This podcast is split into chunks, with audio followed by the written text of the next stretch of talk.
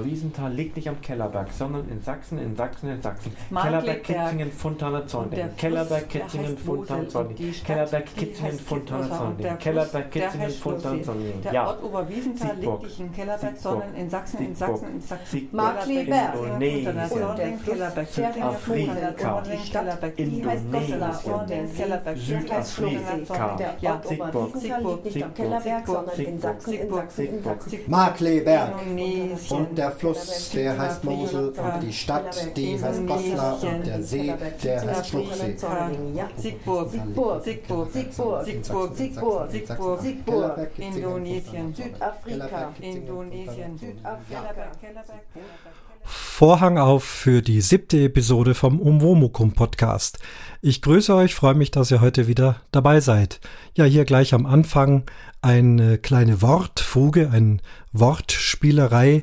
Ähm, das ist eine Fuge aus der Geografie und wir haben es zum Geburtstag meiner Mutter, die ihr ja beim letzten Podcast äh, gehört habt und viele sich darüber gefreut haben, dass sie einen Audiobeitrag äh, gefertigt hat. Ja, sie hatte 80. Geburtstag und die ganze Familie hat gefeiert und das sind so Dinge, die wir dann auch äh, präsentieren. Ich habe jetzt mal nur den Anfang gemacht. Wer sich dafür für das ganze Ding interessiert, ich hänge es hinten noch mal dran. Es sind, glaube ich, so etwas mehr wie drei Minuten ist es insgesamt. Wer das also noch mal hören mag, muss dann ganz am Schluss noch mal hören. Die Themen heute, wir, ich spreche heute einmal über Glamping. Was es damit auf sich hat, äh, erfahrt ihr in wenigen Minuten. Ein Audiokommentar hat mich dazu inspiriert, da etwas dazu zu sagen. Die letzte Folge war ja mit Camping und heute geht es um Glamping und dann später das Hauptthema die Orchesterprobe, also etwas aus dem Orchesterleben, damit wir auch mal wieder über die Musik und den Beruf Musik sprechen.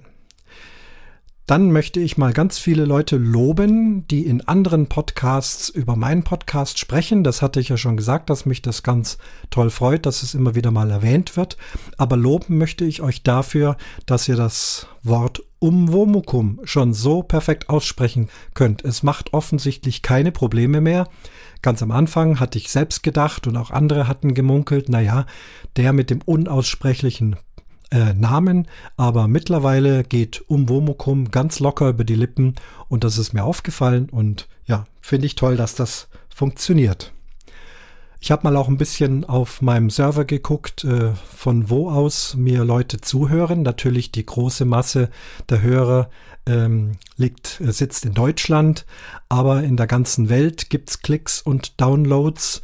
Ob sich das jeder dann ganz anhört oder so, das kann ich natürlich nicht nachvollziehen. Aber mir ist aufgefallen, dass also ganz, ganz viele Klicks und offensichtlich Hörer in den Vereinigten Staaten sitzen und zwar speziell im Staat New Jersey. Und deswegen versuche ich mal kurz da einen äh, englischen äh, darüber zu schicken. Hello everybody from the United States, especially of the state of New Jersey. Obviously there are people sitting in New Jersey and listening to my podcast. I do know that podcasts are very popular in the US and um, it's nice that you are listening to me. Um, I would highly appreciate if you send me a sign. Just just write a comment on my blog site, or even better, send an audio comment. Um, just take your cell phone, uh, press record app, and uh, send it to me, or take a microphone, uh, switch it into your tablet or your notebook, whatever uh, possibilities you have. It's quite simple. You will find the email address on my blog site just in the top menu. It says audio commentar. There you will find the email address, and that would be fun if I get an audio comment in any language you like. And while we are there, not only the people of New Jersey, but people all over the world, whoever you are, wherever you listen to me, send me an audio comment in your language. That would be a great fun, and I hope it works, and I will receive some audio comments from you. Ja, also soweit der Aufruf an alle, auch außerhalb von Deutschland. In Deutschland kriege ich ja schon ganz toll Audiokommentare. Weiter so. Das werdet ihr später auch hören. Wir haben heute ich würde sagen, eine Rekordzahl von vier Audiokommentare, die durch den Beitrag meiner Mutter äh, inspiriert wurden. Also vier Audiokommentare für einen Audiokommentar. Das ist bestimmt rekordverdächtig. Wenn jemand da größere Zahlen vorweisen kann, möge er sich auch melden. Wir können uns bestimmt noch steigern. Also da kommt jetzt in Kürze kommen ganz nette Sachen mit meiner Mutter wollte ich eigentlich heute schon podcasten, aber es ist zeitlich, äh, sie ist ja Rentnerin, 80 Jahre alt, das heißt überhaupt keine Zeit. Ähm, der Terminplan ist absolut voll, während ich, der im Arbeitsleben stehe, einem geregelten Urlaub nachgehen darf und deswegen heute doch nochmal alleine podcaste. Aber wir haben vor, äh, in einer der nächsten Folgen äh, zusammen uns hinzusetzen. Ich nehme also dann mein Aufnahmegerät habe mir ein neues Zoom H5 geleistet und da werden dann noch zwei Kondensatormikrofone angeschlossen und da werden wir sicherlich eine tolle Qualität zusammenbringen. Und da wollen wir uns mal über das Thema Sport unterhalten. Ja, eigentlich kein ureigenes Thema aus dem Umwomukum, äh, Podcast. Ich müsste es noch mit einem Spo dann äh, erweitern. Das tue ich aber nicht, um eure Zungen nicht zu, bringen, zu brechen.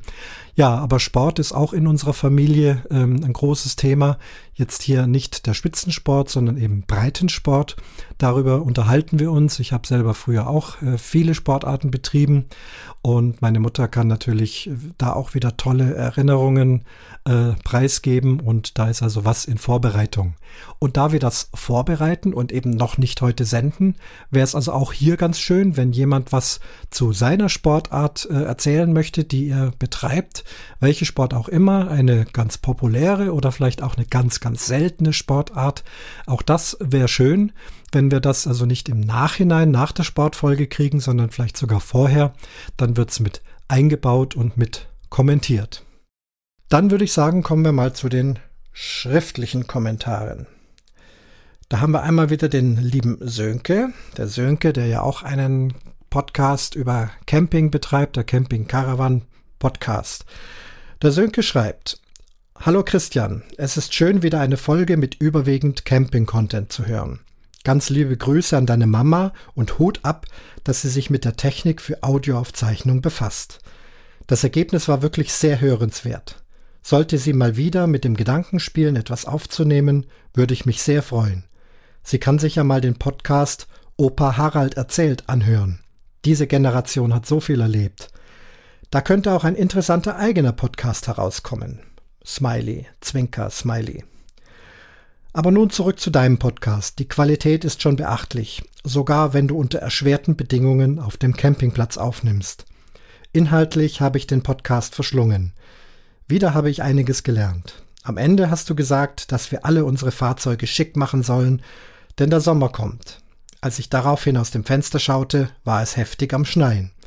Zur Erinnerung, heute ist der 25. April. Aber was soll's, alles wird gut. Ich werde bestimmt auch mal eine Folge auf dem Campingplatz aufnehmen. Dafür brauche ich allerdings noch ein Zoom H2N. Ich freue mich schon auf die nächste Folge. Mache weiter so. Liebe Grüße vom Stammhörer Sönke. Ja, Sönke, vielen, vielen Dank für den ausführlichen Kommentar. Äh, auch ich werde bestimmt öfters wieder auf den Campingplatz gehen. Die Campingsaison beginnt und wir wollen jetzt hier nicht übers Wetter reden. Es ist Pfingsten gerade vorbei und immer noch die Eisheiligen, aber in den nächsten Tagen soll es dann endlich wärmer werden. Ich habe mir für die Außenaufnahmen jetzt ein Zoom H5 geleistet. Zugegeben, es kostet ein bisschen mehr, aber ich kann nur sagen, es lohnt sich sehr. Es ist fantastisch. Ich wollte ein ganz billiges Tascam kaufen oder so ein Sony Diktiergerät und äh, war dann in diesem Thomann Musikhaus zum ersten Mal für mich als Musiker, sonst immer online bestellt. Ein Riesengebäude mit unheimlich vielen tollen Instrumenten und viel Aufnahmetechnik. Und da waren die ganzen Aufnahmegeräte an der Wand gehangen, auch das H4, das H2 und die Tascam-Geräte. Naja, das Zoom H5 hat mich dann doch sehr überzeugt. Ich war dann auch in einem Tonstudio, konnte dort alles testen, äh, konnte da Klavier aufnehmen, Gitarre aufnehmen, Sprache aufnehmen, das mit Kopfhörer anhören. Super, super Teil. Aber kostet ein Euro mehr. Aber ich denke, also für mich lohnt sich das auf jeden Fall. Meine Mutter hat ähm, das Opa Harald erzählt, angefangen zu hören. Ich bin noch nicht dazu gekommen, aber sie hat erzählt, dass es sehr interessant ist, sehr lang. Ich glaube, die Folgen sind auch mittlerweile schon begrenzt. Sie selber wird deinem Aufruf äh, nicht folgen und einen eigenen Podcast aufsetzen, aber wir haben eben besprochen, sie gelegentlich einfach hier in den Umwomukum Podcast mit reinzunehmen. Das ist das Einfachste, da brauchen wir nicht nochmal alles neu machen, wenn es zum Thema passt und dann auch mit besserer Technik als dem Tablet, dann wollen wir das zusammen machen. So, dann gibt es einen kurzen schriftlichen Kommentar, aber nachher noch einen Audiokommentar vom Micha der schlichtweg aus einer Freude heraus einfach nur entgeil schreibt. Und dann, wenn ich mir bald einen Wohnwagen kaufe, dann hast du alles richtig gemacht. Schönes Wochenende. Liebe Grüße, Micha. Der Micha, der ja in einer der letzten Folgen erzählt hat, dass er früher äh, ohne Zelt neben dem Motorrad oder unter dem Motorrad geschlafen hat, den gilt es also nun zu überzeugen, eine Wohnwagenbehausung anzuschaffen. Ich arbeite daran. Vielen Dank, Micha, für diesen Kommentar und nachher hören wir dich ja noch. Dann gibt es äh, einen Hörer, der nennt sich Fischerzelt. Ich glaube, da geht es auch irgendwie um Zelte. Hab da mal reingeguckt, ganz interessant. Ähm, und schreibt äh, kurz und knapp, sehr coole Folge. Freue mich darüber, dass die Zeltleute auch dem Wohnwagen-Podcast zuhören und das interessant fanden. Die liebe Susanne von der Boa-Familie Bohr-Familie, das ist äh, das Cacher-Pseudonym aus der Geocaching-Bereich. Da haben wir alle Pseudonyms und die Susanne gehört da zur Boa-Familie. Sie schreibt: Hallo Christian, wieder eine geniale Folge. Ich habe sie mir, natürlich mit etwas Abstand, sogar zweimal angehört. Zum Thema Prüfungsdatum auf Gasflaschen. Ups, ich muss gestehen, da habe ich noch nie drauf geachtet. Danke dafür. Das muss ich auch meiner wohnmobil fahrenden Familie, Schwester und Mama haben auch jeder eins, mitteilen. Bin gespannt, ob die das wissen. Apropos Mama. Deiner tollen Mama hab ich mit Faszination gelauscht. Ich höre solche Geschichten gern. Und so wie Sie das machen, liebe Heidi, da merkt man doch gleich, wo der Junge sein Erzähltalent her hat. Schon herrlich, eine nicht schwimmende Omi mit auf Flussfahrt zu nehmen. Das ist aber auch damals schon ein wenig verrückt gewesen, oder? Eine Folge mit euch beiden wäre bestimmt sehr hörenswert. Ich freue mich schon auf den nächsten Kommentar. Ach ja, das Thema Gewicht, das ist wirklich immer ein leidiges Thema.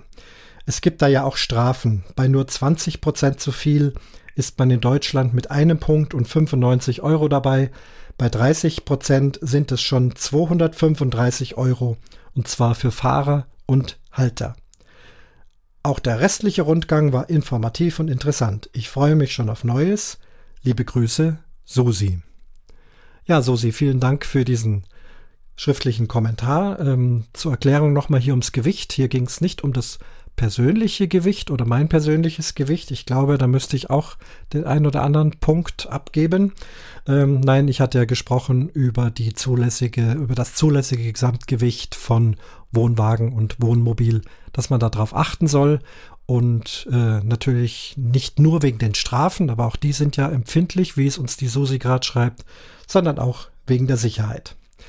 Dass wir zusammen podcasten wollen, also meine Mutter und ich, habe ich vorhin schon gesagt. Und auch hier der Anstoß dazu von der Susi, das machen wir gerne. Dann gibt es ja auf Twitter auch eine ganze Menge. Das werde ich jetzt nicht alles vorlesen, was immer wieder mal auf Twitter äh, reinflattert. Äh, freut mich, dass da die Aktivität auch groß ist und immer ein netter Zuspruch kommt. Aber eine Twitter-Meldung fand ich sehr bemerkenswert und sehr launig und die lese ich euch gut, kurz vor. Und zwar Andreas Meyer twittert, jetzt in der Wanne den Umwomukum Podcast vom Ed Umwomukum hören. Ja, herrlich. Legt sich in die Wanne und hört sich meinen Podcast an. Finde ich toll und danke, dass ich es über Twitter erfahren durfte. In iTunes habe ich auch mal reingeguckt. Da gibt es eine zweite Rezession. Ähm, mit der Überschrift Super, dass es den Podcast gibt. Ein Michael WK schreibt, danke, dass du in deinem Podcast über diese Themen sprichst, sind interessant und ich freue mich auf die nächste Folge. Mach weiter so. Ja, also wer ähm, über iTunes angeschlossen ist, ähm, sei halt auch hier aufgerufen, vielleicht mal eine iTunes-Rezession zu schreiben, denn je mehr man da hat, desto leichter wird man auch hier gefunden. Ich habe momentan zwei äh, Kommentare, das ist noch nicht so viel, aber freue mich auch über diese, schaue immer wieder mal nach und werde es auch entsprechend vermelden. So, dann würde ich sagen, kommen wir mal zu den Audiokommentaren und da haben wir einmal den Micha. Dazu darf ich sagen, den habe ich sofort meiner Mutter geschickt, konnte es nicht abwarten, sie auf die Folter zu spannen, bis diese Folge rauskommt. Und sie hat es auf ihrem Handy dabei und beim Geburtstag dann auch dem einen oder anderen vorgespielt und hat gesagt, schau mal, ich habe einen Audiokommentar gekriegt von Micha und das ist doch toll, dass sich da jemand meldet. Ähm, aber jetzt kommt also der offizielle Audiokommentar vom Micha.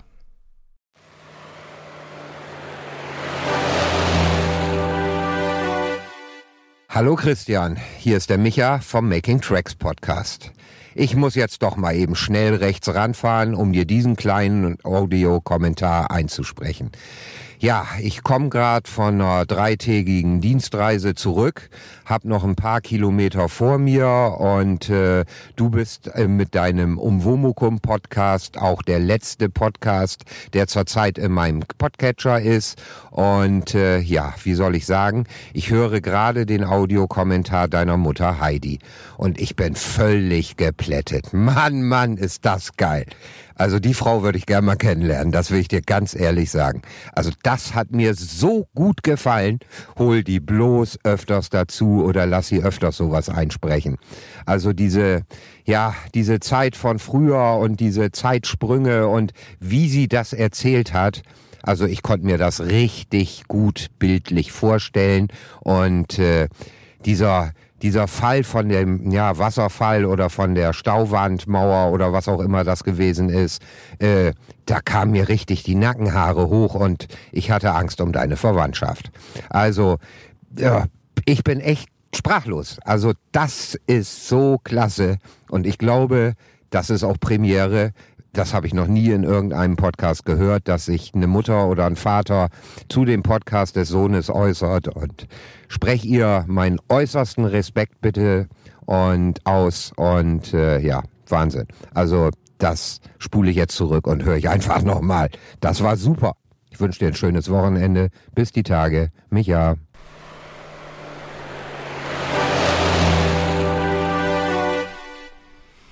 Na, wenn da mal einer nicht begeistert ist. Also das hat wiederum uns völlig aus den Sessel gehauen, wie äh, plastisch und äh, ja wirklich erfreut der Micha diesen äh, Audiokommentar uns geschickt hat. Ähm, perfekt natürlich mit Intro und Outro. Der Micha, das wissen hoffentlich viele. Wenn nicht, wissen es jetzt alle. Macht den Making Tracks Podcast und ist auch regelmäßiger Sprecher beim Reidinger und hat jetzt diesen Audiokommentar geschickt und wie schön er wieder um Womukum gesagt hat. Und ähm, eben, ja, hat meine Mutter ermuntert, da weiterzumachen. Ähm, ich kann ja auch nochmal betonen, dass nicht ich sie aufgefordert habe, sowas zu machen, sondern es kam tatsächlich komplett von selbst. Sie hat ja meine ersten Folgen gehört, hat festgestellt, dass Leute Audiokommentare schicken und hat gesagt, das will ich auch mal machen, wie geht das und so weiter, hatte ich ja schon mal erzählt. Nur nochmal als Wiederholung. Ja, Micha, also wir setzen uns zusammen und dann kriegt sie ein richtiges Mikrofon äh, vor die Nase und da machen wir auf jeden Fall hoffentlich noch einige tolle Folgen. Auch dank deines Audiokommentars, der uns einfach dazu animiert und ermutigt. Dann geht's weiter. Ein für mich neuer Hörer, ähm, der mir einen Audiokommentar geschickt hat, das ist der Gerard. Hallo lieber Christian, ich bin's der Gerard. Ich wollte mich heute auch mal dazu durchringen, endlich mal mein erstes Audiokommentar loszuschicken. Und da warst du der glücklich Auserwählte. Deine letzte Folge, die ich mir anhören durfte, muss ich sagen, hat mir außerordentlich gut gefallen. Und vor allen Dingen dieser Einspieler von deiner Mutter, also der war wirklich fantastisch. Ich hoffe, da kommt noch ein bisschen mehr von, weil für mich hatte das alles so etwas von der Geschichtenerzählung, die mein Opa mir von früher immer erzählt hat. Und da habe ich mich so ein bisschen in die Zeit zurückversetzt, gefühlt, als mein Opa noch lebte. Also wirklich sehr, sehr klasse gemacht. Ähm, was mir auch sehr gut gefallen hat, bei dir waren diese schöne Ausführung von dem, von deinem Campingwagen, von deinem Wohnwagen besser gesagt. Ähm, vielleicht kannst du mir noch weiterhelfen und vielleicht mal Sachen beantworten, die sich rum um ähm, Solaranlagen drehen, weil da bin ich noch relativer Neuling drin. Und vielleicht hast du ja auch eine Solaranlage auf deinem Wohnwagen. Es dreht sich bei mir zwar um ein Wohnmobil, aber ich denke mal, die technischen Raffinessen sollten doch eigentlich das gleiche sein. Ich wünsche dir noch ganz, ganz viel Erfolg mit deinem Podcast, auch weiterhin, und hoffe, du machst uns noch ganz, ganz viele schöne Aufnahmen, die wir uns dann anhören dürfen. Ähm, vielen Dank für deine Mühen und ich sage da mal viel Spaß weiterhin und auf Wiedersehen. Tschö. Ja, danke schön, Gerard. Ja, das ehrt mich ja. Dein erster Audiokommentar ist super gelungen, hat technisch prima funktioniert und mich sehr gefreut, dass du dich da gemeldet hast. Bist ja auch wiederum auch auf den Kommentar meiner Mutter eingegangen. Das haben wir jetzt ja schon ein paar Mal gesagt, dass wir uns darüber freuen und dass wir weitermachen wollen. Zum Thema Solaranlagen, da hast du mich auf dem falschen Fuß erwischt. Ich habe mich mal kurzfristig über Solaranlagen informiert und zwar ging es darum, ähm, ob wir über Solaranlage und Spezialbatterie äh, so viel Strom herbekommen, um unseren äh, Kühlschrank im Wohnwagen zu betreiben. Der zieht aber doch sehr viel Strom, wenn man ihn über äh, ja eben über 12 Volt äh, betreiben würde. Und der Händler sagte, dass wir da mit den Panels, die es eigentlich so fürs Camping gibt, nicht genügend Strom herkriegen würden. Für kleine LED-Lampen und solche Sachen, für eine Pumpe und all diese Dinge, da gibt's also vorgefertigte Solaranlagen. Aber für die Größenordnung Kühlschrank oder etwas Stärkeres zu betreiben, da wird's nicht ausreichen. Und deswegen hat er mir davon abgeraten. Ich habe ja schon erzählt, dass ich unseren Kühlschrank jetzt mit Gas betreibe, was viel effektiver und günstiger ist. Aber perfekte Tipps zum Thema Solaranlage kann ich jetzt leider hier nicht geben. Mal schauen, ob sich jemand mit einklingt, der da ein bisschen mehr drüber weiß. Nochmals vielen Dank für deinen Audiokommentar. Freue mich auf die nächsten Kommentare und freue mich, dass du mir zuhörst. Dann habe ich eine Stammhörerin, von ihr haben wir schon viel gehört und viel gelesen und sie hat sich auch heute wieder zu Wort gemeldet. Wir hören der Silke zu. Hallo Oboman und auch ein herzliches Hallo an deine Mutter Heidi. Uiuiui, wie spannend war doch gleich der Anfang beim Audiokommentar deiner Mutter Heidi. Ich habe richtig mitgefiebert, wie die Geschichte mit dem Ausflug und dem Wehr ausgeht. Auch die weiteren Geschichten auf dem Campingplatz haben mich komplett gefesselt. Zum Thema Faltboot habe ich auch ein bisschen was zu erzählen. So Ende der 70er Jahre haben sich meine Eltern zwei Faltboote der Firma Puch zugelegt. Dazu auch noch ein passendes Segel und einen kleinen Elektromotor mit 5 PS. Wir waren damit ziemlich oft auf der Amper unterwegs und sind vom Ammersee bis nach Fürstenfeldbruck gepaddelt. Heidi hat ja schon erzählt, wie aufwendig das Zusammenbauen der Faltboote ist. Dies war mit ein Grund, warum unsere Boote zu aktiven Zeiten zusammengebaut an der Decke in der Garage hingen und so konnten sie dann ganz bequem über ein Seilsystem auf den Dachträger der Autos abgelassen werden. Vor circa vier Jahren habe ich mir ein Boot mal ausgeliehen und wir waren dann zu zweit auf der Altmühl unterwegs mit einer Stunde Zusammenbauen vorneweg. Inzwischen wurden leider vor ein paar Jahren ein Boot verkauft und das zweite Boot habe ich dieses Jahr von meinen Eltern überlassen bekommen. Ja, und wie Heidi schon sagte, auch ich hatte da ganz schön zu schleppen. Bis der große Sack Holzteile, die Außenhaut, die Holzpaddel, das Segel, der kleine Motor, die Steuerung und der Rollwagen im Keller waren, hatte ich gut zu tun. Mein Keller war schon vorher voll, inzwischen ist er kaum noch begehbar. Das Zusammenbauen ist wirklich nicht ganz so einfach, aber Gott sei Dank sind hier die einzelnen Spanten gut mit Nummern beschriftet und so bekommt man es gut wieder zusammengebaut. Ich werde jedenfalls versuchen, dieses Jahr mit diesem Boot eine Paddeltour zu unternehmen, damit es auch weiterhin genutzt wird. Spaß macht es auf jeden Fall. Tja, also Heidi, vielen Dank auch erstmal zurück, dass der Mut dann so groß war, einen Audiokommentar aufzuzeichnen und uns dann diesen tollen Beitrag im Podcast vom Christian beschert hat. Ich war einfach nur geflasht und es hat mich sofort an den Podcast Opa Harald erzählt erinnert. Ein paar Stunden später kam dann auch noch vom Sönke ein Kommentar mit genau den gleichen Gedanken und ich kann ihm nur voll und ganz zustimmen. Liebe Heidi, höre vielleicht einfach mal den Podcast Opa Harald erzählt an. Vielleicht lässt sich da ein Konzept für einen eigenen Podcast daraus stricken oder vielleicht ergeben sich mal immer wieder kurze Einspieler beim Christian. Leider hat Opa Harald inzwischen aufgehört und es gibt keine neuen Folgen mehr mit ihm. Vielleicht folgt ja ein Oma Heidi erzählt Podcast. Alte Geschichten sind es wert, erzählt zu werden, und da kann ich bei diesen schönen Erinnerungen stundenlang zuhören. In Sönke und mir wären auf jeden Fall sofort treue Hörer vorhanden. Und sorry, Christian, diesmal lasse ich dich aus, sonst wird mein Kommentar nur noch länger. Mach auf jeden Fall weiter so. Liebe Grüße. Ciao, Silke. Kein Problem, Silke. Da gibt's nichts auszulassen. Ich weiß, du hörst gerne zu und hast dich ja auch schon ganz oft gemeldet. Ja, vielen Dank äh, für diesen ebenfalls schönen Kommentar. Und ja, zu dem Opa Harald haben wir ja schon was gesagt. Da gibt's also auch Erinnerungen und wir setzen uns auch zusammen. Und ob es nicht doch ein Podcast wird, also jetzt haben wir schon den dritten Aufruf dazu. Äh, ich lasse es jetzt einfach mal offen. Ähm, ihr wisst ja selber, also gerade die, die Podcast machen, wie sie so ist, was entwickelt, da sagt man, naja, ich schicke nur mal schnell mit dem Handy einen Audiokommentar. Bei mir war es ja auch damals so. Und jetzt mittlerweile ist hier Equipment und es macht Spaß. Es ist ein tolles Hobby, sich so einfach von der Seele zu reden. Und schauen wir mal, was noch draus wird.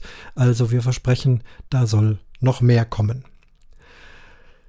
Dann habe ich einen weiteren Stammhörer. Ich weiß, dass er Stammhörer ist und äh, soweit ich weiß, alle Folgen oder die meisten Folgen gehört hat. Und auch er, der eigentlich kein ursprünglicher Podcaster ist, sondern eher ein Geocacher, ähm, hat auch einen Audiokommentar beigesteuert. Äh, Finde ich ganz toll. Hören wir es uns erstmal an und danach gibt es von meiner Seite aus einiges zu erzählen dazu. Und zwar hören wir jetzt dem Klaus zu. Ja, lieber Christian, jetzt ähm, kriegst du einen Audiokommentar von mir. Hast du vielleicht gar nicht erwartet.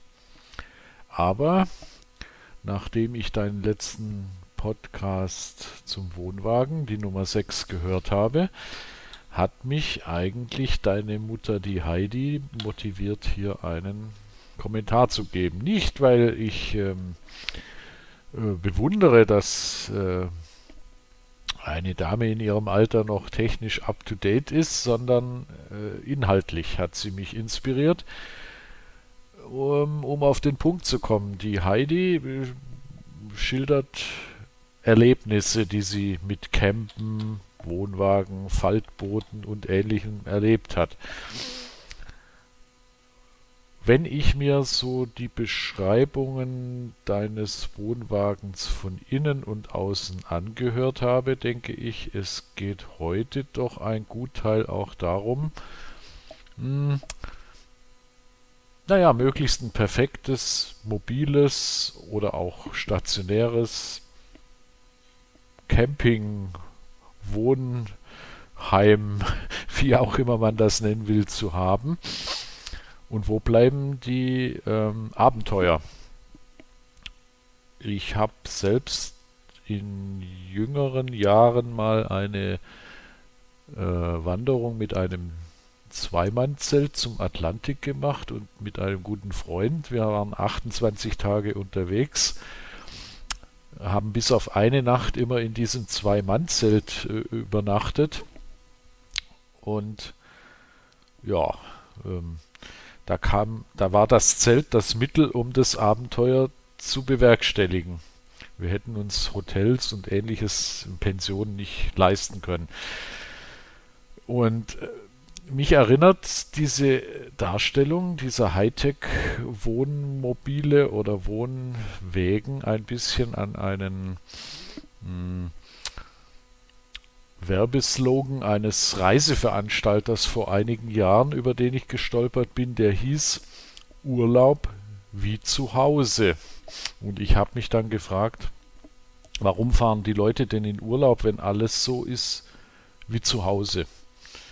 Umgekehrt, warum geht man in einen Wohnwagen, wenn dort doch alles so komfortabel und perfekt ist, wie man es doch zu Hause auch schon hat?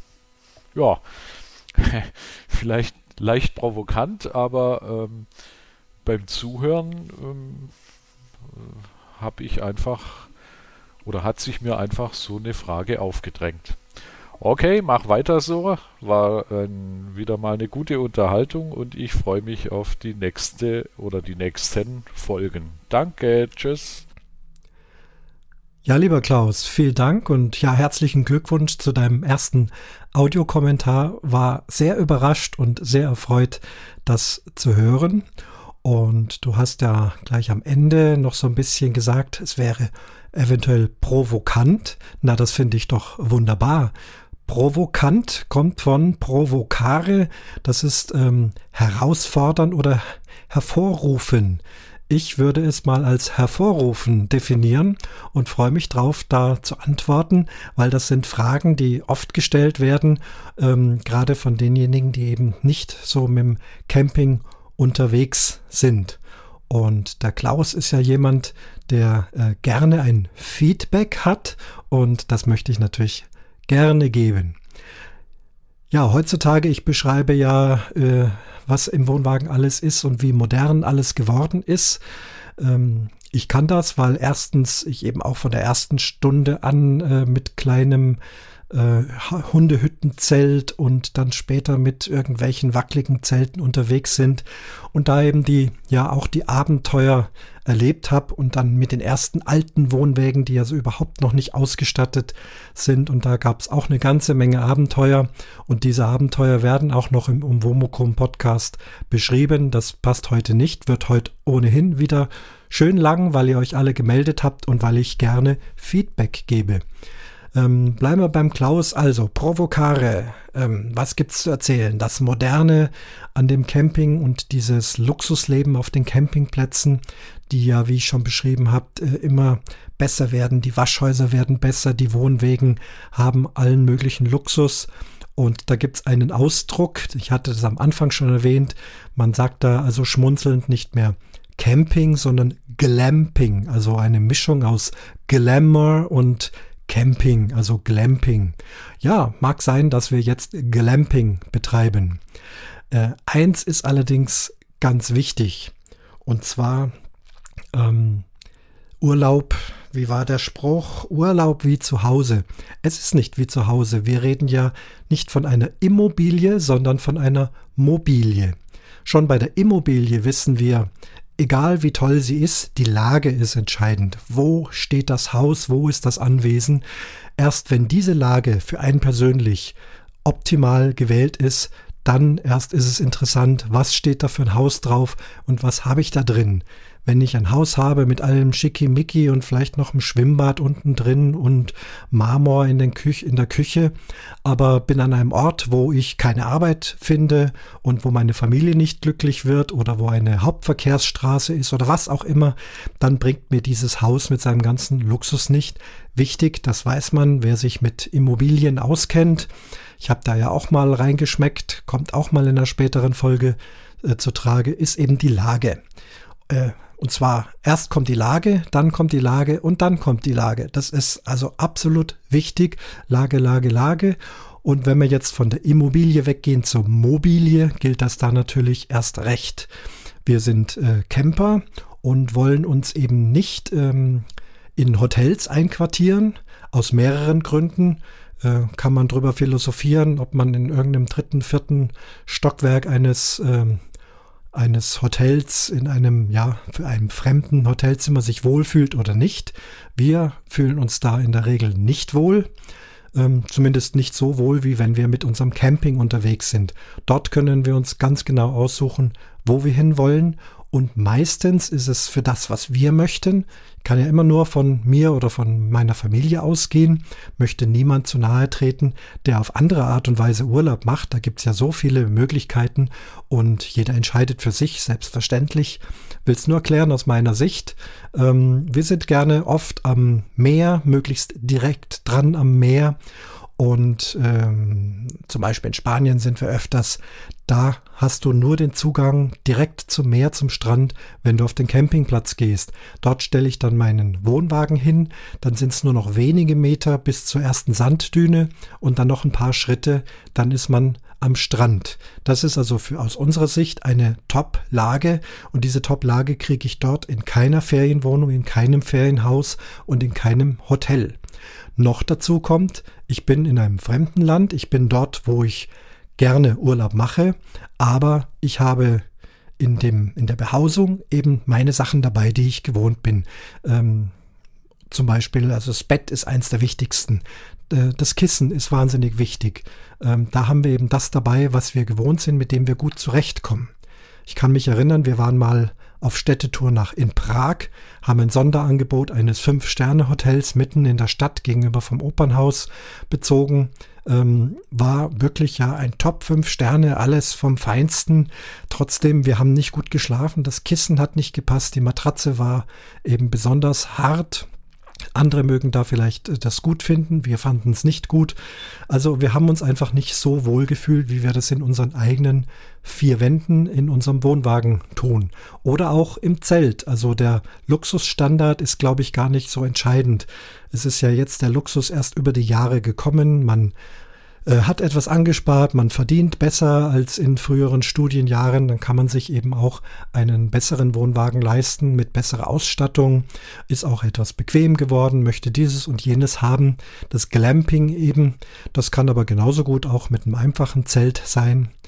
Abenteuer, naja, kann man vielleicht drüber schmunzeln, aber es ist doch doch so, äh, wenn ich da ankomme mit dem Wohnwagen, äh, kommen vielleicht da auch äh, die alten Urinstinkte wieder. Man sucht also erstmal einen geeigneten Lagerplatz für sich und seine Familie.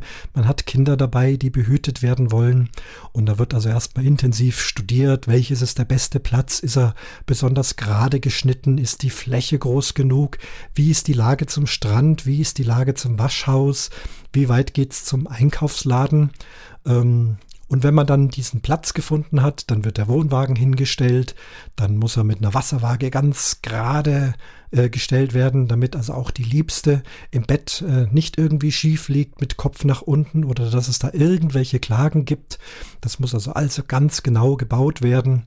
Dann kommt der Aufbau vom Vorzelt. Das ist ja auch, ja, wirklich Hütte bauen, die Stangen aufstellen, die Zelthaut drüber machen, dann alles wetterfest. Ähm, verzurren, denn auch in Spanien und in Italien kann es ja mal nachts irgendwie ein wildes Gewitter geben, ein toller Platzregen, äh, starker Wind. Also es muss also alles wirklich sicher sein und dicht sein und fest sein. Das tut man trotz allem Luxus immer noch von Hand und man bastelt sich da also sozusagen seine Hütte. Ähm, und das macht irgendwie Spaß. Dann geht man Wasser suchen okay, Wasser suchen, ja, heutzutage habe ich da einen Wasserhahn auf dem Platz, muss einen Gartenschlauch hinlegen, dann kommt der Kampf mit dem richtigen Adapter und dann bricht er ab und dann bastelt man irgendwie mit einer Schelle was zurecht und dann klappt das doch und dann ist das Wasser angeschlossen. Und dann kann man also wieder ähm, ja, freudestrahlend gehen und sagen, ich habe Wasser gefunden, es ist wie eine Wasserader entdecken. Okay, Glamping, Wasserschlauch anschließen. Naja, immerhin. Und äh, ja, dann Strom eben auch äh, schauen, dass alles funktioniert, die Kanister auffüllen, die Toilette herrichten und so weiter und so fort. Und dann am Abend, dann wird das Feuerchen gemacht, ganz wichtiger Aspekt. Guck mal, Frau, ich habe ein Feuer gemacht und dann muss man doll gelobt werden, dass es so schön glüht und dass man darauf dann die ersten Steaks und Würste braten kann. Ähm, wichtig für uns auch äh, einfach wirklich draußen zu sein. Kürzlich war ja auch mal das Thema und ich glaube auch Reaktion von Klaus, der sagt, ich schlafe zu Hause auch immer bei offenen Fenster. Ja, tun wir jetzt auch, zumindest seit wir im Allgäu wohnen. Hier ist die Luft wirklich gut, aber was ich damit meine, ist eben auch, Beispiel bleiben wir in Spanien, direkt an der Düne direkt mit der Nase in dem kleinen Wohnwagen am offenen Fenster. Man hört das Meer rauschen, man hört in der Früh die ersten Möwen zirpen und ähm, hat die Salzluft in der Nase. Das hab ich zu Hause nicht. Ich habe zwar zu Hause auch frische Luft mit offenem Fenster, aber es ist dort schon etwas anderes. Wir selbst kommen allerdings auch aus Großstädten, haben immer in Metropolen gewohnt und jetzt ist es das erste Mal im Allgäu, dass es hier etwas ruhiger und auch etwas angenehmer die Luft ist, mit dem Fenster offen. Viele Menschen wie wir wohnen in Großstädten irgendwo im sechsten Stock an mittleren Ring. Da ist es mit offenem Fenster also auch ganz schlecht äh, bestellt. Also auch mit Luxuswägen, ähm, auch die Zelte werden immer luxuriöser. Darüber gibt's auch noch mal eine extra Folge. Also das hat auch mit Hundehütten, Zeltkriechen nichts mehr zu tun. Ganz fantastisch. Wir sind ja wieder unter die Zelte gegangen, denn unser Wohnwagen steht ja jetzt fest auf einem Dauerplatz. Auch dort äh, die Location wichtig, die haben wir für uns so ausgesucht. Direkt am Waldrand, man hört die Vögel zwitschern, man hört Kühe bimmeln im Sommer, äh, man hat einfach die entsprechende Luft. Zugegeben auch mal eine unangenehme Luft, wenn die Bauern kurz vorm Regen mit ihren Odelkarren drüber ziehen, gehört irgendwie auch dazu und man ist einfach immer draußen. Ein letztes noch für mich, auch dieses draußen auf diesem kleinen Stückchen Wiese, was man da im Urlaub für sich äh, ergattert hat. Ähm, ich bin auch permanent immer barfuß, immer wirklich absolut schlapprig angezogen. Das ganze Jahr äh, stecke ich in festen Schuhen, in edlen Fracks, in Uniform, in Konzertkleidung aller Art. Und beim Camping, da das kann man wirklich alle Viere gerade sein lassen. Zieht das an, was am allerbequemsten ist. Kurze Hose vielleicht, wenn es warm ist. Meistens barfuß, allenfalls mal irgendwelche Schlappen, wenn man irgendwie über den Kies geht und das den ganzen Tag, auch wenn es Essen gibt, lecker kochen. Wir kaufen immer regionale Produkte. Wir gehören also nicht zu denen, die also eingeschweißte Weißwürste und bayerisches Bier mit ins Ausland nehmen. Nein, wir suchen vor Ort uns die Lebensmittel aus und das wird dann eben abends am Feuerchen gegrillt. Meine Frau kocht sehr, sehr gerne und wir essen also nirgends so gut wie auf dem Campingplatz, draußen an der frischen Luft. Tisch aufstellen, gemütlichen Stuhl, gemütlichen Campingstuhl, äh, mit Leuten ins Gespräch kommen. Auch wichtig für uns. Camping ist eine sehr soziale Sache. Man sitzt sehr eng aufeinander. Das mag sein, dass viele sagen, das möchte ich nicht. Ich möchte mehr meine Privatsphäre. Selbstverständlich würde ich absolut respektieren. Für uns ist es einfach toll. Man kommt dahin. Und äh, in Kürze spricht man auch mit den Nachbarn oder man hilft sich mal. Äh, da fehlt vielleicht mal eine Schnur oder ein Hering, dann leiht man sich da mal was aus. Oder man hilft mal den Wohnwagen reinzuschieben, wenn es ein bisschen schwierig geht. Also es ist eine soziale Sache, ohne dass man sich jetzt auf die Nerven geht. In aller Regel klappt das ganz gut und äh, für uns eben auch wichtig. Aber auch hier nochmal Location, Location, Location. Der Platz ist der wichtige. Die Camper können sehr spontan sich ihren Platz aussuchen. Für uns auch wichtig. Wir möchten nicht Wochen oder Monate vorher buchen und sich auf etwas festlegen und hoffen, dass der Arbeitgeber einem dann auch den entsprechenden Urlaub gewährt. Ich sehe das bei meinen Kollegen, die also immer schon drum kämpfen, ja, nächstes Jahr, ich muss jetzt schon buchen, dass ich das nächstes Jahr wieder kriege in diesem türkischen All-Inclusive-Hotel. Und wenn ich jetzt buche und dann klappt es doch nicht mit dem Urlaub, dann muss ich Strafe bezahlen. Das sind alles Dinge, die gehen an uns Campern völlig vorbei. Wir gucken aus dem Fenster, wie schaut's aus nächste Woche im Allgäu, in Oberbayern, an der Ostsee, an der Nordsee oder eben im Ausland, wo auch immer, in Holland, in Italien, in Spanien. Wo habe ich gerade Lust hinzufahren? Sachen packen, morgen losfahren und dort so lange bleiben, wie man möchte. Wenn es einem nicht gefällt, zusammenpacken, weiterziehen und äh, ist man da eben auch völlig frei. Ich hoffe, dass das ein ja, kurzer Einblick in die Philosophie des Campens ist. Ähm, hat mich sehr gerne provokiert gesehen und das ist ja auch Sinn der Audiokommentare. Volltreffer, Klaus, vielen, vielen Dank dafür äh, und äh, freue mich auf weitere Audiokommentare über die Technik mit einem Mikrofon, Aussteuerungstechnik und so weiter.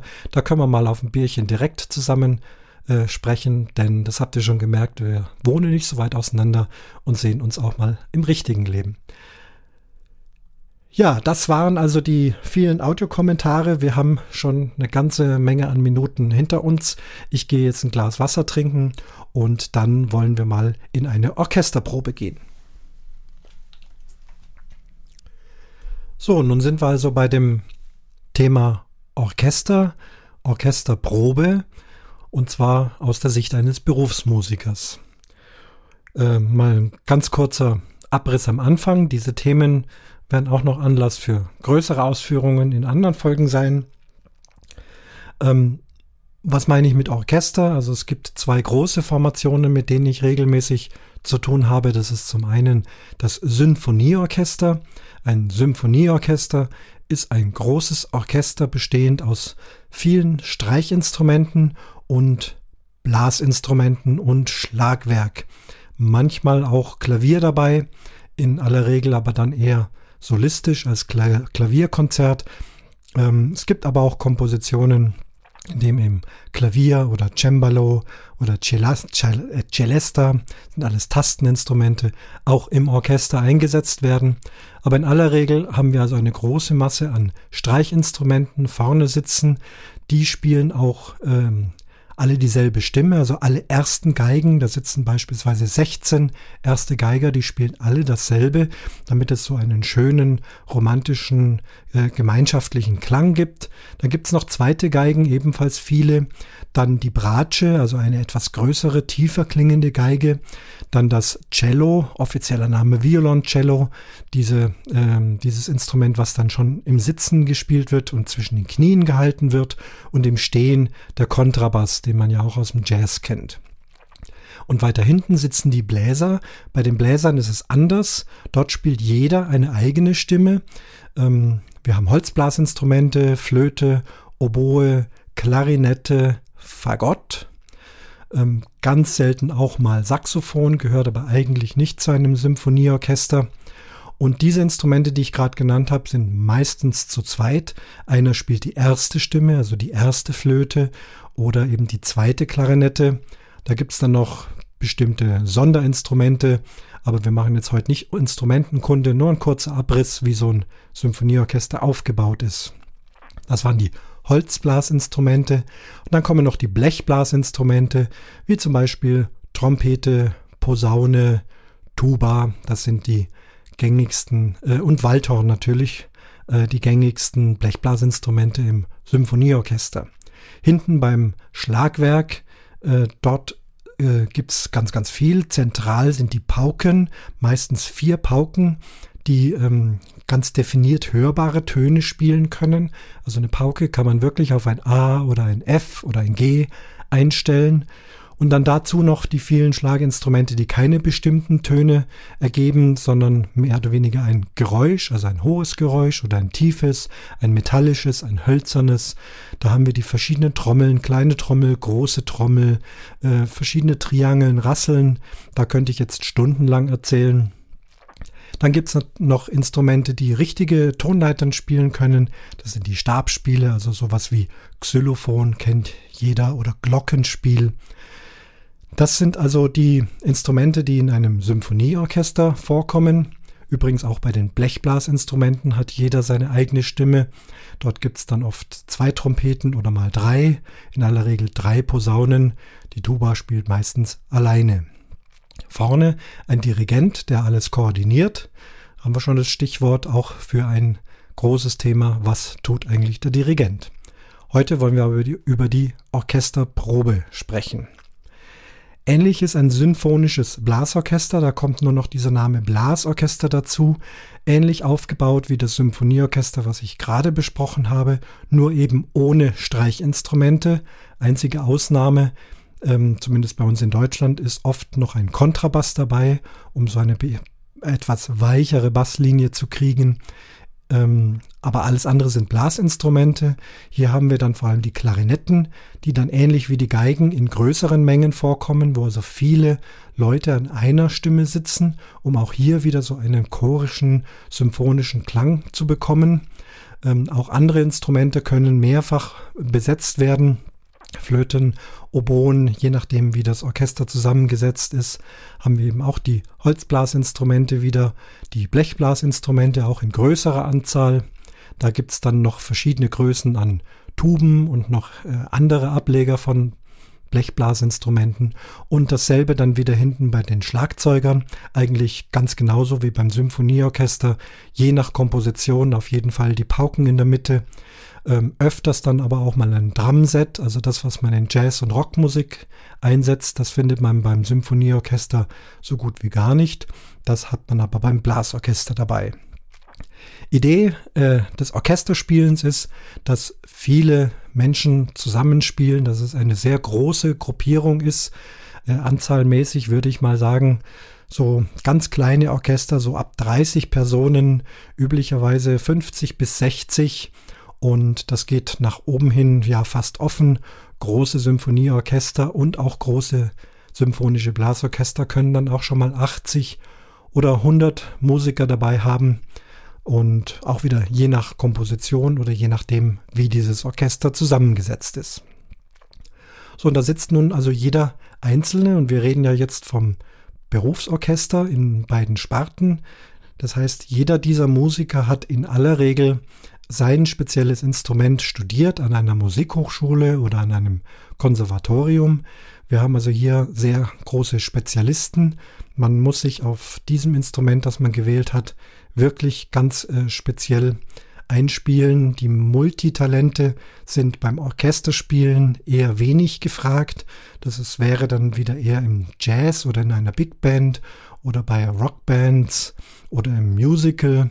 Da gibt es also auch Instrumentalisten, die äh, sehr viele verschiedene Instrumente spielen können, legen das eine weg, legen eine Flöte weg, nehmen eine Klarinette, spielen da drauf, dann nehmen sie ein Saxophon, spielen da drauf. Diese Musiker gibt es auch, auch sehr professionelle, sehr, sehr gute. Aber in der Regel beim Symphonieorchester haben wir also den absoluten Spezialist für die Geige, für die Oboe, für die Trompete, für die Pauke und so weiter. Das äh, studiert man. Es ist nicht unbedingt Vorschrift, ähm, also das Diplom vorzulegen. Es gibt durchaus den einen oder anderen Musiker und auch Dirigenten. Es gibt einen ja, er nennt sich Stardirigent. Ich möchte hier keine Namen nennen, werde es auch nicht tun, aber ich kenne einen Stardirigenten, der also eine Musikhochschule nie von innen gesehen hat und äh, trotzdem also wirklich jemand ist, der sehr, sehr gut sich auskennt mit Musik und Dirigieren. Ähm, und bei Instrumentalisten hat das auch schon gegeben. Aber um wirklich so gut zu werden, ist ein Musikstudium schon in aller Regel die richtige Wahl. Um in ein Orchester reinzukommen, macht man dann ein Probespiel. Man spielt also vor, meistens nur wenige Minuten. Auch hier muss ich euch wieder vertrösten. Zum Thema Probespiel gibt es also auch einiges zu erzählen und steht schon drauf auf meiner Liste. Wenn man das dann geschafft hat, dann ist man also Mitglied, festes Mitglied dieses Orchesters. Man bekommt in aller Regel ein Monatsgehalt und man hat in seinem Vertrag drinstehen, wie oft man spielen muss. Da kommen wir schon zum Thema Zeit und Zeitmanagement. Äh, die Zeit bei Orchestermusikern wird nicht in Stunden gerechnet wie bei üblichen anderen Arbeitsplätzen, dass man da eine 38-Stunden-Woche hätte, mal als Beispiel. Das geht bei Musikern nicht. Bei Musikern ist es anders. Man verlangt, dass die Musiker zur Probe kommen. Es gibt ja einen Dienstplan, der hängt dann im Orchester äh, irgendwo hängt der Dienstplan aus, äh, wann ist wo welche Probe, mit welchen Stücken. Ähm, dann steht da auch in aller Regel, wer eingeteilt ist, denn wenn wir ein großes Orchester haben, ähm, mit allen Instrumenten, die man so gebrauchen kann, kann es schon sein, dass beim ein oder anderen Stück eben das ein oder andere Instrument gar nicht besetzt ist oder dass an dem Orchester mehr Leute angestellt sind, als das Werk braucht. Also nehmen wir mal mein Instrument ähm, und da sind bei dem Orchester vier Oboisten angestellt. Die haben also auch äh, ihre spezielle Position. Also es gibt dann zum Beispiel die erste Solo-Oboe. Das ist also derjenige, der immer die erste Stimme spielt und immer die Solostellen spielt.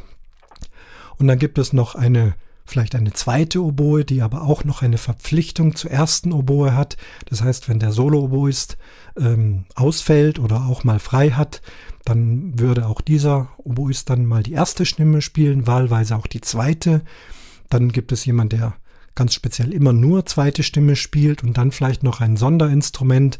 Bei der Oboe wäre das das Englischhorn. Und so ähnlich ist es bei allen anderen Instrumenten auch. Jetzt habe ich also von vier Oboisten geredet und jetzt kommt eine Mozart-Symphonie und bei der sind nur zwei Oboen verlangt. Eine erste Oboe, eine zweite Oboe und die anderen beiden spielen dann da nicht mit haben dann eben entsprechend frei, sind vielleicht am nächsten Tag, sind dann diese beiden eingeteilt, um bei einem anderen Stück zu spielen, oder es kommt etwas dran, wo man drei Oboen oder vielleicht auch vier Oboen braucht, ähm, dann haben alle Dienst. Und das steht alles eben auf diesem Dienstplan. Ähm, das Musikerleben, ich habe es ja schon mal gesagt, nicht in Stunden einteilbar, sondern in den Verträgen stehen dann sogenannte Dienste, also eine Probe oder eine Aufführung. Das ist dann in aller Regel ein Dienst. Der wird dann grob, je nach Tarifvertrag, noch umrissen mit ungefähr drei Stunden. Das ist von Orchester zu Orchester verschieden. Gerade bei den Theaterorchestern, wenn es dann um eine Wagner-Oper geht, die vielleicht fünf oder sechs Stunden dauert, ähm, da bekommt man dann halt vielleicht zwei Dienste angerechnet. Ähm, aber wie gesagt, nach Stunden kann man es nicht rechnen. Äh, schon während der Musikaufführung. Es gibt Instrumente, die müssen sehr viel spielen. Andere haben vom Komponisten vielleicht recht viel Pausen reingeschrieben, in denen sie nicht spielen und dann an der richtigen Stelle wieder einsetzen. Also wenn man das anfangen würde, in Stunden und Minuten umzurechnen oder in Anzahl der Töne, was mache ich mit dem Beckenspieler, der an dem Abend drei oder vier große Beckenschläge hat, die aber wirklich gut gemacht werden müssen und die an der richtigen Position ohne Fehler äh, genau da sein muss. Das ist also genauso ein verantwortlicher äh, Position wie die eines Geigers, der allerdings sehr, sehr viele Töne spielen muss, die aber wiederum mit anderen zusammen, das habe ich ja vorhin schon gesagt, und der Beckenspieler hat die große Verantwortung, nicht an der falschen Stelle da aufs Becken zu schlagen. Das wäre äußerst peinlich. Der Ton des ersten Geigers, wo vielleicht 16 Leute spielen und einer vielleicht mal einen Ton auslässt, weil er ihn nicht richtig kann oder sich irgendwie irrt, soll zwar nicht vorkommen, kommt aber vor, sind ja alles nur Menschen. Ähm, und da fällt es dann natürlich nicht so groß auf, wie wenn einer von den Schlagwerkern äh, daneben haut. Also die müssen eben auch mit äußerster Präzision da sitzen. Also ihr merkt, die Aufgaben sind äußerst unterschiedlich und eben absolut nicht in Stunden und Minuten einteilbar, sondern in Diensten. Dienst heißt eben für alle eingesetzten Leute, ich muss zu dieser Probe kommen und in dieser Probe das spielen, was verlangt wird. Ein Orchestermusiker kann sich ja nicht aussuchen, was gespielt wird, sondern der Spielplan wird von dem Intendant und dem Chefdirigenten oder dem Dirigenten, der da gerade vorne steht. Es gibt ja auch Gastdirigenten, die ein Orchester einlädt, die dann eben ihr Programm vorher festlegen. Und man bekommt das vorgelegt, die Noten liegen auf einem Notenpult und das ist das zu spielen. Da gibt es auch keine Diskussion, wie vielleicht in einer Band, wo sich eine Band äh, bespricht miteinander, was wollen wir morgen im Konzert spielen und in welcher Reihenfolge. Und dann ja, spricht man eben übereinander. Also solche Dinge gibt es im Orchester überhaupt nicht, sondern der Spielplan ist vorgegeben. Und meine Aufgabe als Orchestermusiker ist eben diese Stimmen zu üben und in die Probe zu gehen, sie dort zu spielen und dann in der Aufführung eben auch richtig zu spielen. Vor allem vom Berufsmusiker wird verlangt, dass alles perfekt ist, alles richtig gespielt ist, auch in der richtigen Stilistik. Also geht es um Barockmusik oder Klassik oder Romantik oder moderne Musik. Das lernt man alles auf der Hochschule. Das ist sozusagen das Rüstzeug, dass man also in der Lage ist, das alles zu spielen, auch größere Schwierigkeiten sollten alle machbar sein. Aber auch hier ein Berufsmusiker spielt das nicht alles vom Blatt, vom Blatt, das man, nennt man also von den Noten unbesehen. Ein einfaches Stück kann man vom Blatt spielen, wenn man gut Noten lesen kann, ähm, dann ist das kein Problem. Aber in aller Regel gibt es an so einem längeren Werk doch immer wieder technische Schwierigkeiten, die man immer und immer wieder üben muss. Und deswegen ist eins der Bestandteile der Musikerarbeit eben das Üben. Das Üben ist aber hier nicht festgelegt, wann ich üben muss und wo ich üben muss und wie lange ich üben muss und was ich übe und auf welcher Methode. Da ist also jeder Orchestermusiker auf sich allein gestellt, kann das selbst entscheiden.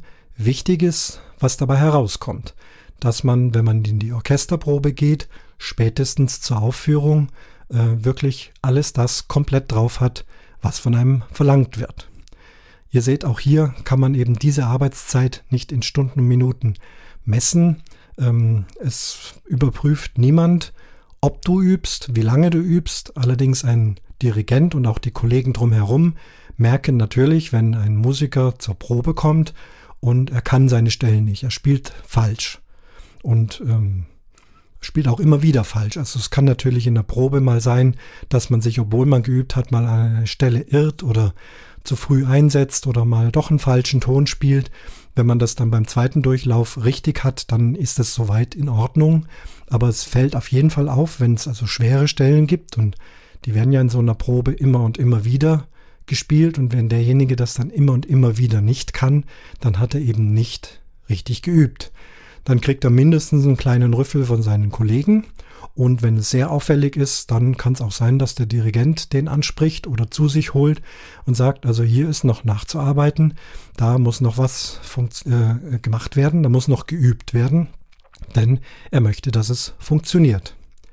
Wir Berufsmusiker werden ja oft gefragt, ja, wie viel übst du denn am Tag? Wie viele Stunden? Und ihr merkt schon, das kann man absolut so nicht sagen, so eine Antwort geben. Da ist jeder Musiker erstens sehr individuell und dann kommt es auch noch ein bisschen drauf an, welches Instrument. Wir haben zum Beispiel Instrumente, wo die Fingerfertigkeiten sehr gefragt sind. Zum Beispiel bei den Streichinstrumenten. Mit der linken Hand werden auf den Seiten die Töne gegriffen, es sind keine speziellen Punkte, wo man sagen kann, hier ist es richtig oder hier ist es falsch, sondern die Finger haben quasi unendlich viele Möglichkeiten, da den Ton zu spielen und ein Geiger muss sehr, sehr genau und immer, immer wieder üben, um die richtigen Positionen auf der Geige mit der linken Hand zu treffen und gleichzeitig mit der rechten Hand mit dem Bogen das so zu koordinieren, dass da wirklich die richtigen Töne dabei rauskommen. Das verlangt in aller Regel viel Übezeit. Also alles, was mit sehr viel Fingerfertigkeit zu tun hat, da ist die reine Übezeit oft höher. Auch Pianisten, Klavierspieler, die müssen sehr viel Übezeit verwenden, weil einfach diese hochkomplexen Fingerabläufe immer, immer wieder geübt werden. Bei Bläsern ist das etwas anderes. Nicht, dass Bläser weniger üben müssen, aber eher, was sie üben müssen. Die Fingerfertigkeiten bei Holzbläsern sind schon durchaus auch komplex und müssen gut eingeübt werden, aber ich würde sagen, dass sie nicht so komplex sind wie bei den Streichinstrumenten. Man hat doch in schnellerer Zeit die technischen Dinge meistens gelernt oder es gibt manche Stücke, da ist die Fingertechnik insgesamt nicht schwer, das kann man also eigentlich sofort, zumindest wenn man ein Berufsmusiker ist, müsste dann eigentlich gar nichts mehr üben. Aber das Wort Blasinstrument äh, verrät es ja schon. Man benutzt den ganzen Körper, vor allem die Lippen und die Lunge und das Zwerchfell, die Bauchmuskulatur, was alles dazugehört, um so einen Ton zu produzieren. Das hat auch eine gewisse körperliche Anstrengung äh, mit sich und die Muskeln, zum Beispiel die Lippenmuskeln rundherum, die müssen richtig trainiert werden. Es ist wie bei einem Leistungssport. Ähm, wenn man nicht trainiert, dann hilft es nichts, wenn man sagt, ich kann gut Flöte spielen, wenn derjenige nicht regelmäßig übt. Und hier sage ich oft, ähm, üben oder eben spielen. Bei den Bläsern ist es wichtig, dass sie viel spielen, um hauptsächlich ihre Muskeln zu trainieren, die alle dazu gehören, um so einen wirklich guten Klang herauszubekommen, um alle Tonhöhen zu bekommen. Bei Blechblasinstrumenten sind die hohen Töne besonders schwierig und da verlangt man auch, dass die makellos und immer an der richtigen Stelle sitzen. Das geht nur mit einer gut trainierten Muskulatur und daher ist also bei den Bläsern die Fingertechnik ähm, eher im Hintergrund, je nach Stück. Äh, ganz besonders wichtig ist, dass einfach das Blasen immer gut funktioniert. Wenn man dann ein bisschen Urlaub hat oder sogar länger Urlaub hat, also so mal vier oder fünf Wochen, äh, dann muss man spätestens eine Woche, bevor es wieder losgeht, auf jeden Fall sein Instrument nehmen und wieder anfangen, die Muskulatur wieder heranzutrainieren, um da wieder auf den Punkt fit zu sein. Also die Übeszenarien sind unterschiedlich, aber im Prinzip muss jeder Orchestermusiker seine Übungen machen. Es zählt das Ergebnis, das habe ich schon gesagt.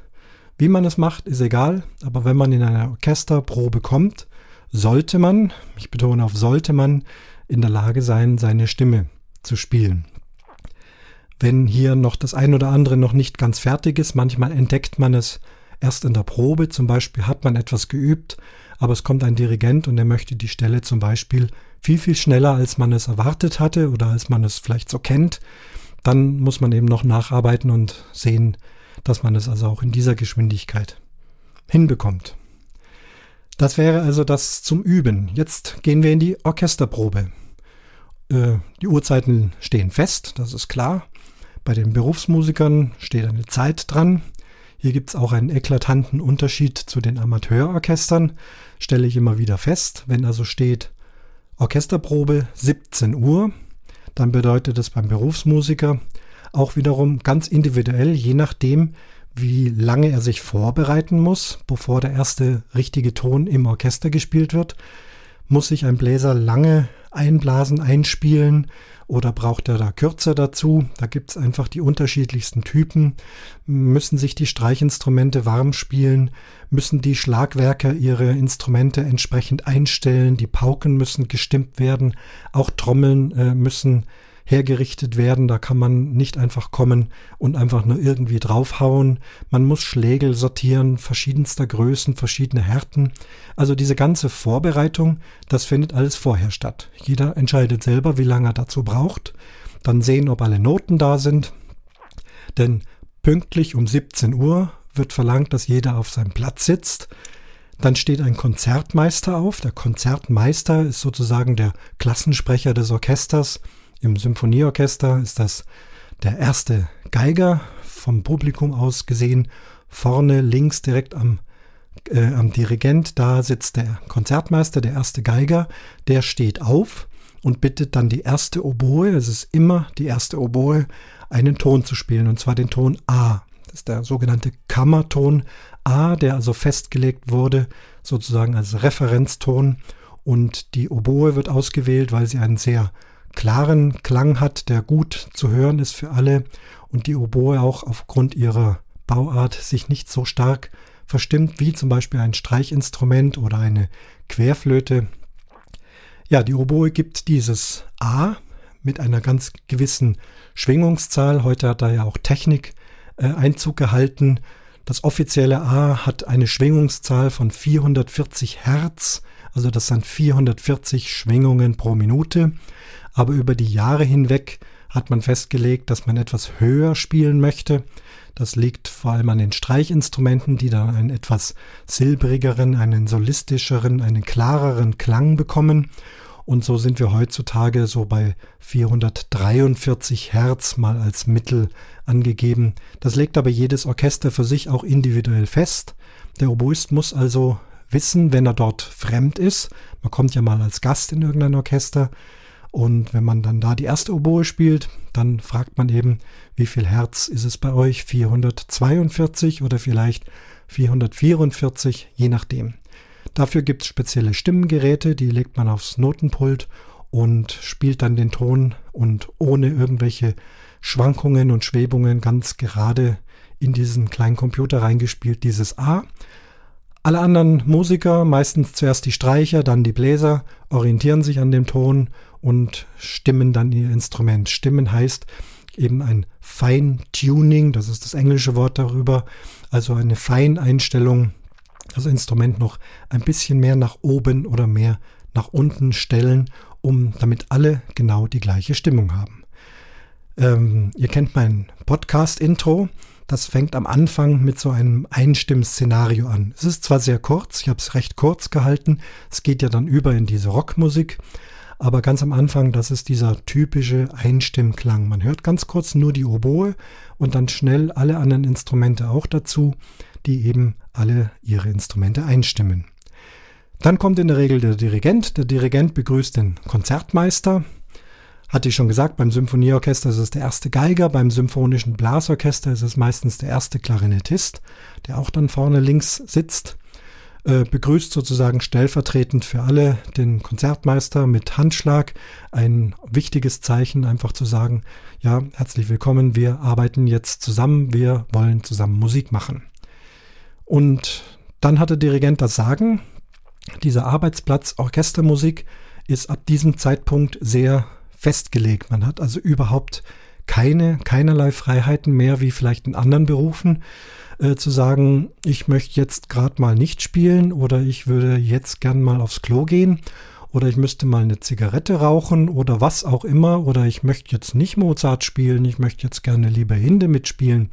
Das geht alles nicht. Es ist alles festgelegt und es ist eine sehr intensive und Konzentrationsarbeit, die einen sehr fordert. In der Regel dauert so eine Orchesterprobe drei Stunden, natürlich mit ein oder zwei Pausen, die vom Dirigent festgelegt werden oder auch äh, üblich sind bei dem Orchester, dass man ungefähr weiß, äh, wann ist denn jetzt Pause. Und aber in dieser Zeit wird also wirklich intensiv gearbeitet. Der Dirigent dirigiert das Stück, äh, er bricht immer wieder ab an diversen Stellen, muss sich auch sehr gut überlegen, wann er das tut. Ähm, es ist natürlich gut, die Leute ein bisschen spielen zu lassen, aber auch äh, Dinge, die falsch laufen, sollen ja korrigiert werden. Dann muss er abbrechen. Äh, in den Noten stehen überall Taktzahlen und Referenzbuchstaben. Also die Stücke werden in größere Abschnitte eingeteilt und da ist dann eben Buchstabe A oder B oder C. Und äh, dann ist die Musik noch in sogenannten Takten eingeteilt. Also das sind diese kleinsten Einheiten ähm, mit Taktstrichen. Und wer Noten kennt, äh, weiß das. Das sind also ganz, ganz kleine Einheiten. Und diese Takte kann man dann zählen. Und ein Dirigent sagt dann beispielsweise, stopp, wir beginnen jetzt nochmal sieben Takte vor Buchstabe A. Dann guckt jeder in seine Noten, zählt diese sieben Takte vor diesem Buchstabe A. Dann weiß jeder, hier beginnen wir nochmal. Und dann sagt er, warum das so ist. Also er sagt, die Klarinette hat da etwas zu früh gespielt oder das Horn ähm, ist von ähm, ist zu hoch. Also trotz Einstimmen muss ja auch während dem Spielen immer wieder korrigiert werden mit dem Gehör, mit der eigenen Fähigkeiten. Denn so ein Instrument bleibt nicht von vorne bis hinten gleich. Die Temperaturen ändern sich und auch die Instrumente sind nie absolut immer richtig. Man muss also schon als Spieler immer wieder die Tonhöhe korrigieren. Und oft hört es vielleicht auch nur der Dirigent an seiner Position ganz da vorne in der Mitte. Deswegen steht er dort. Dort laufen alle Fäden und eben alle Töne zusammen. Und auch wenn es Berufsmusiker sind, äh, haben sie es manchmal nicht gehört, dass ein Instrument, was vielleicht recht weit weg von ihm sitzt, ähm, nicht zu dem eigenen passt. Und dann gibt eben der Dirigent den Hinweis und sagt, hier das Horn muss also hier mit dem Cello den gleichen Ton spielen. Äh, achtet mal drauf, äh, hört mal ganz genau hin und seht zu, dass ihr das korrigiert. Es kann auch sein, dass so ein Dirigent mal nur einzelne Instrumente vorspielen lässt, um eben spezielle Stellen ganz genau auszuprobieren, dass jeder die Möglichkeit hat zu verstehen, was passiert hier, welche Schwierigkeiten gibt es im Zusammenspiel mit den Tonhöhen. Äh, die Lautstärken, auch ein ganz wichtiger Aspekt. Ähm, jedes Instrument kann laut und leise und alle Abstufungen dazwischen spielen. Das steht auch im groben in den Noten drin. Wo soll ich laut spielen? Wo soll ich leise spielen? Aber auch hier ist wieder der Dirigent gefragt, das zu hören und dann die Hinweise zu geben. Der Dirigent kann das auf zwei Arten und Weisen machen. Natürlich mit seiner Zeichensprache. Äh, während der Musik zeigt er ja nicht nur den Takt an, sondern er zeigt die Musik an und er zeigt die Lautstärken und er korrigiert und man muss also auch immer wieder Blickkontakt zum Dirigenten haben, um da diese Zeichen zu verstehen. Mir ist das auch immer lieber. Ähm, ein Dirigent kann das und ich kann das lesen, was er da von mir möchte, als dass er dann abbrechen muss und sagen, hier, die Oboe muss da langsamer spielen oder da leiser spielen. Ähm, aber das kommt immer auf die Fähigkeiten des Dirigenten an. Wie gesagt, über dieses Thema gibt es bestimmt nochmal ausführlicheres. Ja, und so verläuft eine Orchesterprobe. Ziel ist es dann am Ende, äh, bestimmte Stücke geprobt zu haben, je nach Schwierigkeit wird also auch die Anzahl der Proben bemessen. Bei einfachen Stücken kann es sein, da reicht mal eine Probe oder vielleicht zwei und sehr schwere Stücken müssen dann auch mal vier oder fünf Proben haben. Ich habe am Anfang gesagt, äh, Unterschied zum Amateurorchester, auch nochmal zurück zu dem Zeitpunkt, 17 Uhr. Bei Amateurorchestern ist dann dieses 17 Uhr doch eher aufgefasst wie in jedem anderen Verein, sei es im Sportverein oder im Schützenverein. Das Fußballtraining beginnt um 17 Uhr. Naja, da sind, da treffen dann alle so kurz vor fünf ein, ziehen sich dann gemeinsam um, dann machen sie sich gemeinsam warm und dann dauert es oft eine Viertelstunde, 20 Minuten, halbe Stunde, bis sie dann tatsächlich anfangen, Fußball zu spielen. Und bei Musikern ist es ähnlich, also dieses Warmspielen und Herrichten von Noten und all diese Dinge, das ist also bei Amateurorchestern ganz schwierig äh, äh, denen zu vermitteln, dass sie einfach nach eigenem Gutdünken einfach früher kommen müssen. Ist es einfach die Auffassung, 17 Uhr heißt, ich komme spätestens um 17 Uhr und dann schauen wir mal, was so los ist. Ja, also beim Berufsorchester nicht. 17 Uhr heißt spielfertig, professionell an seinem Platz sitzen und ab jetzt die beste Leistung abrufen zu können. Ja, das ähm, ist die Orchesterprobe. Ähm, Dirigent habe ich angesprochen, vielleicht nochmal, doch äh, nochmal im Binnenverhältnis. Ähm, Musiker sollten zwar nicht sprechen und reden, wenn abgebrochen wird, denn der Dirigent soll was sagen. Es bleibt aber nicht aus, dass also auch untereinander vielleicht dann ganz leise gesprochen wird, dass man feststellt, dass der Kollege hinter einem vielleicht zu schnell oder zu hoch spricht und man ihn kurz anspricht und sagt, du hier bei äh, dem und dem Buchstaben, da haben wir was zusammen, passt da mal auf, ich glaube, du bist da zu hoch oder du setzt da zu früh ein. Ähm, das passiert also schon, zumindest mit den direkt umsitzenden Musikern. Ich kann also nicht aufstehen und quer über die Reihen rufen, hier Kontrabass, spiel da mal ein bisschen leiser. Also sowas geht natürlich gar nicht, wird auch nicht gemacht. Aber mit denen, die um mich herum sitzen und die ja aufgrund ihrer Sitzordnung eben auch hauptsächlich mit meiner Stimme zu tun haben, zum Beispiel eben die Holzbläser, die Oboen, Flöten, Klarinetten, Fagotte, die sitzen alle dicht beieinander und die sprechen sich dann schon auch untereinander mal ab, um die eine oder andere Sache zu korrigieren. Natürlich wird auch mal gequatscht, wird auch mal ein Späßchen gemacht und äh, die Unruhe steigt auch mal. Und es ist Sache des Dirigenten oder manchmal auch des Konzertmeisters zu sagen, Leute, jetzt ein bisschen wieder runterkommen, es ist so laut und ähm, man versteht sein eigenes Wort nicht. Für manche ist es ja dann auch langweilig. Ein Dirigent zum Beispiel äh, arbeitet länger mit der Posaune und der Pauke zusammen und korrigiert hier und korrigiert dieses und jenes, lässt sie ganz viel alleine spielen. Man selber sitzt auf seinem Platz, hat gerade nichts zu spielen, hat Pause, kann sich vielleicht etwas entspannen, ähm, muss aber immer äh, gedanklich dabei bleiben, denn in der nächsten Sekunde kann es sein, so und jetzt wieder alle fünf Takte vor C und dann muss ich wirklich präsent sein, ganz schnell die Stelle finden und dann dort wieder anfangen. Also auch hier kann man nicht sagen, oh, jetzt habe ich gerade nichts zu spielen, jetzt gehe ich mal ein bisschen raus oder ich müsste es mal aufs Klo oder das Wetter ist so schön oder äh, ich mache das jetzt heute nicht, ich mache das jetzt mal morgen. Das geht also alles im Orchester nicht. Man muss also immer da sehr wach sein. Ja, jetzt denke ich mal, habe ich euch so einen kleinen Einblick in Interna einer Orchesterprobe gegeben. Und jetzt fällt mir noch ein, ich könnte eigentlich jetzt mal meine Oboe raussuchen und äh, dann mal ein kleines Stückchen üben. Also ich suche mir jetzt mal was äh, besonders Schweres raus. Natürlich habe ich das im Studium schon geübt und ich habe es auch oft schon gespielt im Orchester. Aber es ist eben eine sehr, sehr schwere Stelle und ich werde einfach mal ein paar Minuten an dieser Stelle wieder üben, um sie wieder einigermaßen so hinzubekommen, dass man sie sich anhören kann. Ja, da wünsche ich euch dann viel Spaß damit und nach dem Üben melde ich mich gleich nochmal.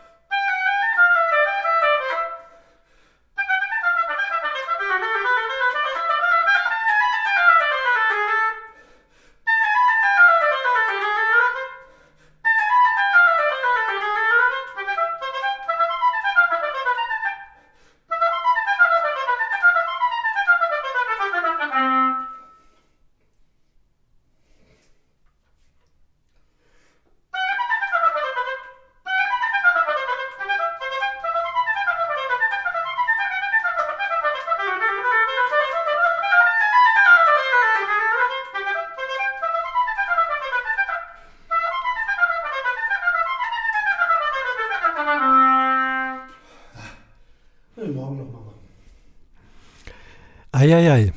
Ja, okay. Also perfekt war es nicht. Ähm, bin übrigens auch gerade im Urlaub und tatsächlich äh, nicht hundertprozentig fit für so eine Stelle. Ich wollte es euch einfach nur mal demonstrieren. Ich glaube, man hat ein bisschen hören können, wo was falsch liegt und wo man genau nacharbeiten muss und so weiter. Außerdem, das Schwierigste, was man überhaupt machen kann, ist für ein Mikrofon vorspielen. Also wenn ich das Ding ausmache, dann läuft es wahrscheinlich. Kaum mache ich das Mikrofon an, äh, dann es wieder nicht. Ich glaube, es gibt bestimmt einige von euch, die das auch beim Sprechen äh, so empfinden, dass man sich was vornimmt beim Podcasten. Und kaum ist das Mikrofon an, dann fängt man das Stammeln an und muss vielleicht nochmal neu machen. Also auch hier, das können sicherlich viele nachvollziehen. Na gut, also ich ähm, hatte euch hoffentlich mal einen kleinen Einblick gegeben in so ein paar Minuten Oboe üben mit einer verdammt schweren Stelle. Das war für diejenigen, die das ganz genau wissen wollen, ein Stück von Giacomo Rossini, ein italienischer Komponist. Und das ist eine Solostelle aus einer Ouvertüre, die Ouvertüre zur Oper Die Seidene Leiter. Und diese vielen kleinen Töne aneinander, das soll also diese seidene Leiter sein. Ähm, ja, wir sind am, fast am Ende des Podcasts für diese Folge angekommen. Ich spiele euch jetzt nochmal diesen kompletten äh, Sprechgesang ein mit dieser Fuge. Eine Fuge, das ist etwas, ähm, äh, eigentlich für, kommt aus der Musik. Eine Musik, die an bestimmten Stellen äh, immer wieder neu einsetzt und eigentlich immer wieder dasselbe spielt oder spricht hier, nur eben versetzt und dann auch teilweise sehr kompliziert. Und äh, diese Sprechfuge, da ist der Sinn, äh, gewisse Orte äh, aus dem Leben meiner Mutter zu ähm, wiederzugeben. Das heißt, äh, der Text wurde geändert von dem Original. Das ist eben eine geografische Fuge. So, das lassen wir mal laufen. Ähm, das Original haben wir auch aufgenommen, das war allerdings in einer sehr lauten Wirtschaft.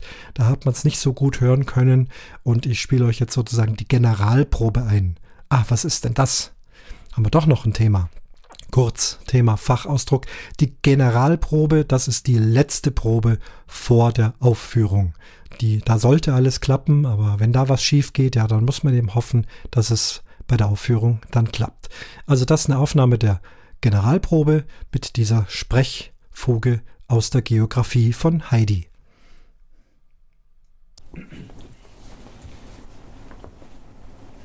Markleberg und der Fluss, der heißt Mosel und die Stadt, die heißt Goslar und der See, der heißt Schluchsee. Der Ort Oberwiesenthal liegt nicht am Kellerberg, sondern in Sachsen, in Sachsen, in Sachsen. Kellerberg, Kitzingen, Fundanatzon. Und der Fluss, Kellerberg, der heißt Mosel und die Stadt, Kellerberg, die heißt Goslar und der See, Kellerberg, der heißt Schluchsee. Der Ort ja. Oberwiesenthal liegt nicht am Kellerberg, sondern in Sachsen, in Sachsen, in Sachsen. Kellerberg, Kitzingen, Fundanatzon. Kellerberg, Kitzingen, Fundanatzon. Kellerberg, Kitzingen, Fundanatzon. Kellerberg, Kitzingen, Fundanatzon. Siegburg, Siegburg, Siegburg, Siegburg, Siegburg, Siegburg, Siegburg, Markleberg, Indonesien, der Fluss, der heißt Mosel, die Stadt, Indonesien, der See, Südafrika, ja, Siegburg, Siegburg, Siegburg, Siegburg, Siegburg, Siegburg, Siegburg, Siegburg, Indonesien, Südafrika, Indonesien, Südafrika, Kellerberg, Kellerberg, Kellerberg, Kitzingen, Kitzingen, Kitzingen, Kitzingen, Kellerberg, Kitzingen, Kellerberg, Kitzingen, Kellerberg, Kitzingen, Kellerberg, Kitzingen, Zorneling, Zorneling, Zorneling, Zorneling, Zorneling, Zorneling, Zorneling, Zorneling, Siegburg. Und der Fluss, der heißt Mosel und die Stadt, die heißt Goslar und der See, der heißt Schluchsee.